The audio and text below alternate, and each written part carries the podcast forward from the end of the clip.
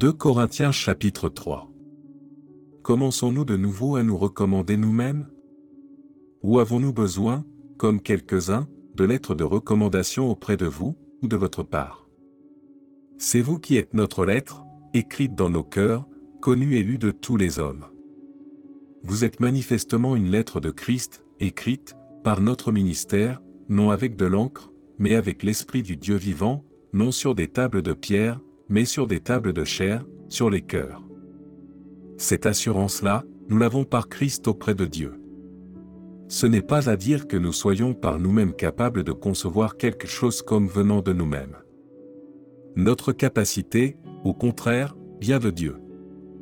Il nous a aussi rendus capables d'être ministres d'une nouvelle alliance, non de la lettre, mais de l'esprit, car la lettre tue, mais l'esprit vivifie. Or, si le ministère de la mort, gravé avec des lettres sur des pierres, a été glorieux, au point que les fils d'Israël ne pouvaient fixer les regards sur le visage de Moïse, à cause de la gloire de son visage, bien que cette gloire fût passagère, combien le ministère de l'Esprit ne sera-t-il pas plus glorieux? Si le ministère de la condamnation a été glorieux, le ministère de la justice est de beaucoup supérieur en gloire. Et, sous ce rapport, ce qui a été glorieux ne l'a point été, à cause de cette gloire qui lui est supérieure.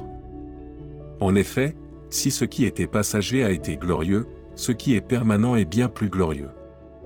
Ayant donc cette espérance, nous usons d'une grande liberté, et nous ne faisons pas comme Moïse, qui mettait un voile sur son visage, pour que les fils d'Israël ne fixassent pas les regards sur la fin de ce qui était passager.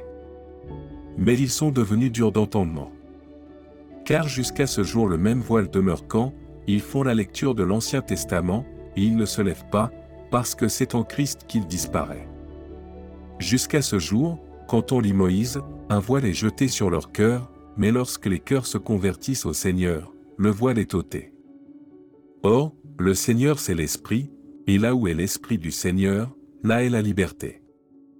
Nous tous qui, le visage découvert, contemplons comme dans un miroir la gloire du Seigneur, nous sommes transformés en la même image, de gloire en gloire, comme par le Seigneur, l'Esprit.